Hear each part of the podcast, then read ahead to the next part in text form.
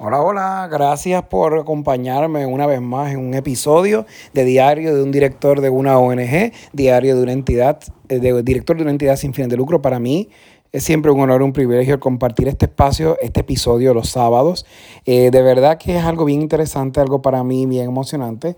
Eh, toda la semana sentarme a hacer un breve repaso de mi semana, como hemos manejado muchas cosas, los retos que se han enfrentado eh, y estoy aprendiendo, eh, ¿verdad? Es un proceso de aprendizaje.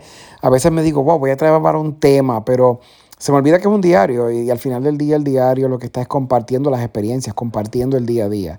Y yo creo que no se debe de olvidar nunca eso dentro de este propósito eh, de, de esta, ¿verdad? Tiempo, pero los temas surgen porque son retos que, ¿verdad? Vamos manejando en el día a día eh, y todo el que sea director de una organización sin fines de lucro, de, una ONG, sabe que todas las semanas son retos diferentes.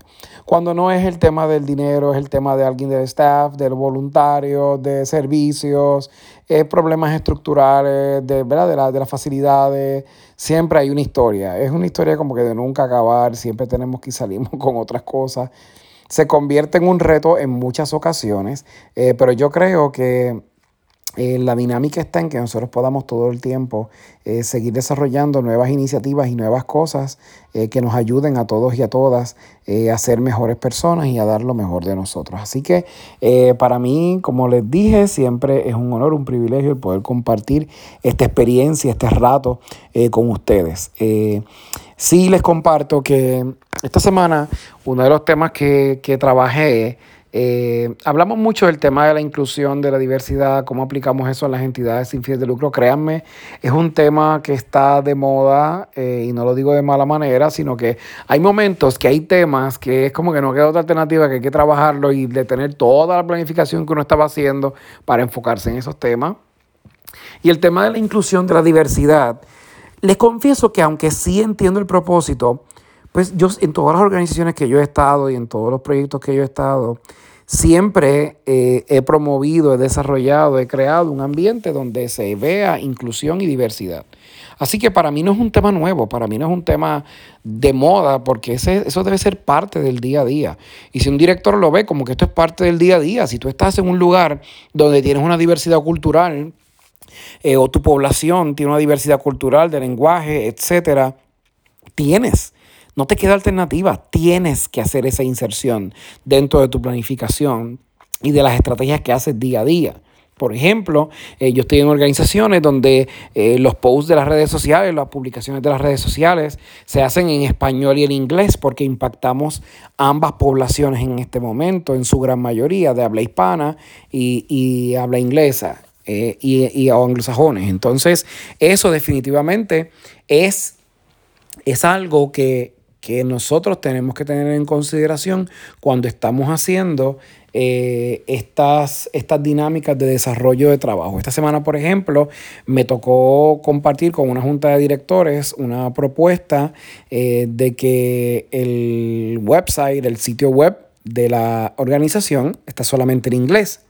Y entonces mi propuesta fue, eh, servimos a poblaciones bien diversas y el sitio está construido en WordPress, que es una de las herramientas ¿verdad? universales para construir. Una gran parte de los websites están construidos en WordPress.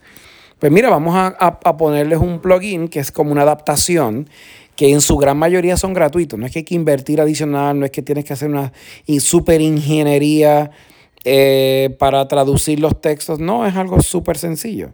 Entonces, eh, ponemos el, website en, español.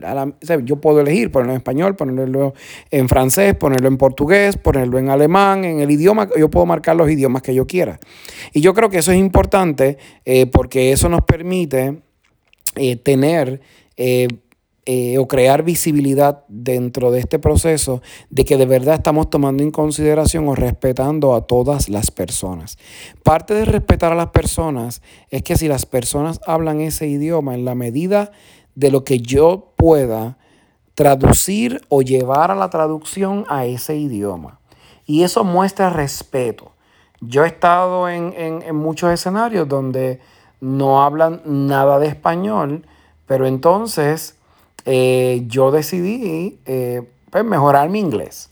y eso es importante porque entonces yo estoy promoviendo respeto. y, y, ese respeto al final del día lo puedo, eh, lo puedo rescatar cuando de momento me respetan a mí también y me hacen traducciones o me adaptan. Eh, en el caso de esta organización eh, a la que pertenezco y soy parte del movimiento, dentro de todos los Estados Unidos, pues Puerto Rico es el único lugar que primariamente se habla español, pero el español, según la Oficina del Censo, es uno de los idiomas de minoría, pero más hablados en los Estados Unidos. Entonces yo creo que es importante, al igual que el chino, eh, pues yo creo que es importante empezar a hacer traducciones en esa dirección, eh, que podamos tener el, sitio web traducido eh, al español con un plugin, que el plugin lo hace automático, no es como antes, que si tú querías traducir a distintos idiomas, tenías que venir y crear tres sitios web, cuatro sitios web. Era como que, Dios mío, de verdad.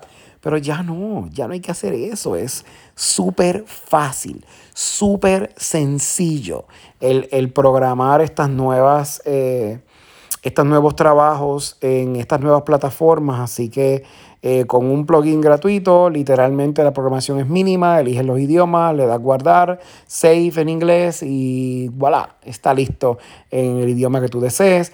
Eh, una, gran, una parte de los, del website de las organizaciones donde yo estoy, de la iglesia, por ejemplo, eh, está en diferentes idiomas porque nuestro impacto va más allá del español o del inglés. Entonces yo creo que es importante mostrar ese respeto y mostrar esa solidaridad dentro del proceso. Yo creo que si se van construyendo puentes, y cuando terminemos de construir puentes o estemos bastante avanzados construyendo puentes, y cuando me refiero a puentes no me refiero a, literalmente puentes, ¿verdad? Me refiero a estos puentes en donde yo puedo construir solidaridad, respeto, entre otros.